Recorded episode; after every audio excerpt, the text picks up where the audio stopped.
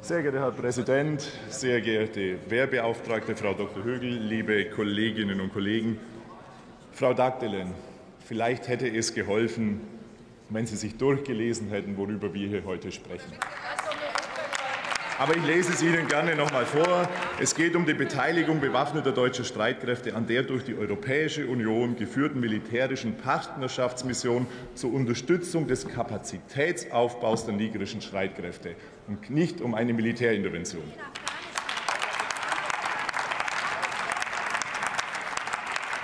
Haha, ja, die Sahelregion ist wichtig für die Welt und sie ist auch wichtig für Deutschland. Deswegen haben wir uns wenn ich ehrlich bin, ein wenig gewundert über das Abstimmungsverhalten der Union im Ausschuss. Aber Ihre heutige Rede hat zumindest gezeigt, dass eine gewisse Einsicht auch besteht. Ich kann gerne auf Ihre Ungereimtheiten noch eingehen. Ich werde das später tun. Vielleicht kann man das dann auch ausräumen. Naja, Manchmal muss man es gerade für die Herrschaften auf der rechten und linken Seite vielleicht ein wenig einfacher halten. Deswegen habe ich mir gedacht, beantworten wir doch einfach nur die berühmten W-Fragen. Was machen wir? Wo machen wir es? Warum machen wir es? Wie machen wir es? Wie lange machen wir es? Und wer macht es für uns? Und meine Damen und Herren, viele dieser W-Fragen werden schon im Titel beantwortet. Die muss ich Ihnen nicht beantworten. Aber auf das Warum und das Wie möchte ich schon gerne noch einmal eingehen. Ja, wir unterstützen den Kapazitätsaufbau der nigerischen Streitkräfte. Wir haben es gehört. Der Niger ist von vielfältigen Herausforderungen bedroht. Terroristische, grenzübergreifende Angriffe sowohl in Burkina Faso, Mali und Niger. Und wir wollen es für die Menschen dort machen. Wir wollen die nigerischen Streitkräfte dazu befähigen, dass sie für Sicherheit und Stabilität in ihrem eigenen Land sorgen können. Deswegen unterstützen wir sie bei diesem Aufbau. Wir machen das partnerschaftlich, auf Augenhöhe, in einer Unterstützungsmission gemeinsam mit unseren Partnern. Und Herr Otte, wir waren gemeinsam mit Boris Pistorius, Svenja Schulze, Agnieszka Brugger, Maria Agnes Strack-Zimmermann, wir waren auf dieser Reise in Niger und Mali und haben festgestellt, dass wir dort ein sehr willkommener Partner sind. Sowohl in der Entwicklungszusammenarbeit, aber eben auch im Bereich der Sicherheitskräfte. Das, was wir leisten, ist gute Arbeit.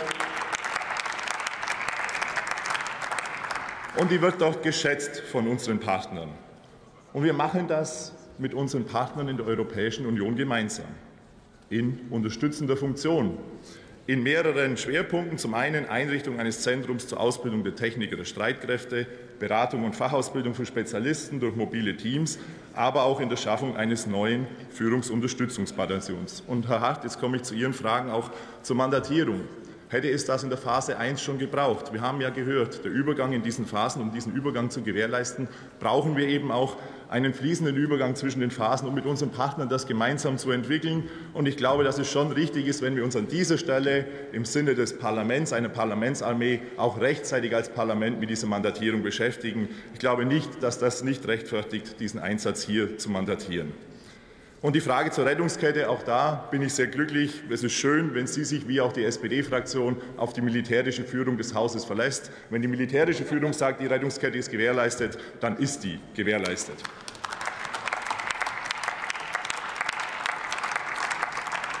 Stabilität schaffen, das können nur die Staaten selbst. Wir können sie auf diesem Weg nur unterstützen. Wir bauen mit EU-MPM auf einer erfolgreichen Mission Gazelle auf. Wir haben die Lehren aus Gazelle gezogen. Wir wissen, dass dieser kleinere Fußabdruck deutlich gewinnbringend ist und auch von den Partnern mehr geschätzt wird. Auch Turima als Ausbildungsunterstützung leistet dazu einen Beitrag. Ja, und wie und wie lange machen wir das? Und es steht explizit auch bei der Europäischen Union ähm, ein Zeitraum von drei Jahren im Raum. Wir mandatieren natürlich jährlich diese Einsätze neu aber wir machen es time-based und condition-based. Das heißt, wir setzen auch ein klares Enddatum und wollen auch Zwischenschritte und Zwischenziele erreichen, die wir, wie wir uns als Fortschrittskoalition auch vorgenommen haben, auch evaluieren werden und dann genau hingucken werden, ob diese Zwischenziele erreicht worden sind. Das heißt, es ist eben keine Endlosschleife, die wir da machen, sondern wir versuchen, dieses Mandat regelmäßig auch zu evaluieren. Und die entscheidende Frage ist noch, wer macht es? Und lassen Sie mich zum Ende meiner Rede den Menschen danken, den Soldatinnen und Soldaten, die für uns das leisten. Ich glaube, es ist wichtig, dass wir die Anerkennung und Wertschätzung gerade in dieser Woche mit der Evakuierungsmission im Sudan auch der Truppe gegenüber äußern. Vielen herzlichen Dank an all diejenigen, die in unserem Auftrag in diesem Einsatz tätig werden. Dankeschön. Vielen Dank, Herr Kollege. Letzter Redner in dieser Debatte ist der Kollege Thomas Erndl.